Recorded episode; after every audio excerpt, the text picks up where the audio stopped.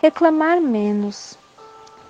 Tudo quanto, pois, quereis que os homens vos façam, assim fazei o vós também a eles, porque esta é a lei e os profetas.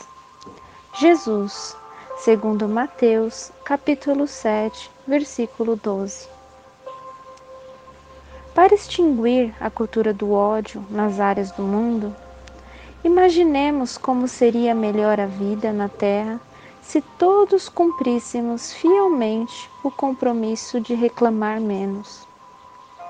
Quantas vezes nos maltratamos reciprocamente, tão só por exigir que se realize de certa forma aquilo que os outros só conseguem fazer de outra maneira de atritos mínimos, então, partimos para as atitudes extremas.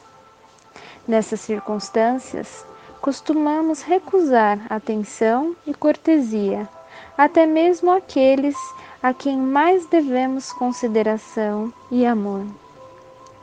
Implantamos a animosidade onde a harmonia reinava antes. Instalamos o pessimismo com a formação da queixa desnecessária ou criamos obstáculos onde as grandes realizações poderiam ter sido tão fáceis.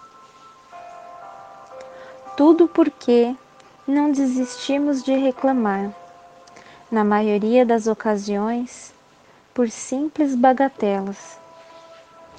De modo geral, as reivindicações e desinteligências reportam mais frequentemente entre aqueles que a sabedoria divina reuniu com os mais altos objetivos na edificação do bem, seja no círculo doméstico, seja no grupo de serviço ou de ideal.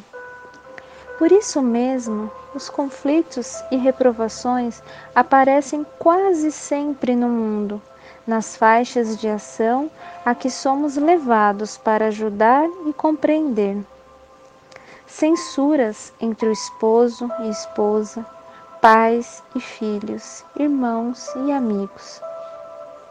De pequenas brechas se desenvolvem os desastres morais que se comprometem à vida comunitária, desentendimentos, rixas, perturbações e acusações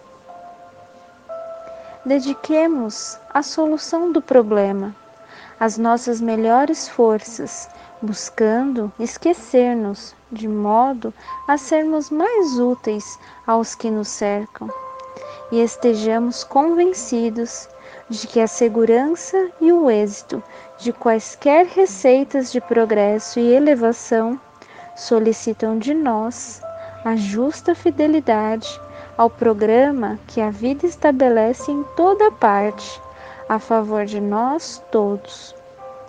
Reclamar menos e servir mais.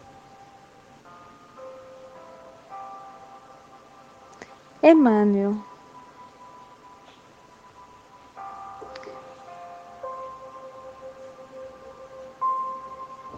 do livro Segue-me, Chico Xavier.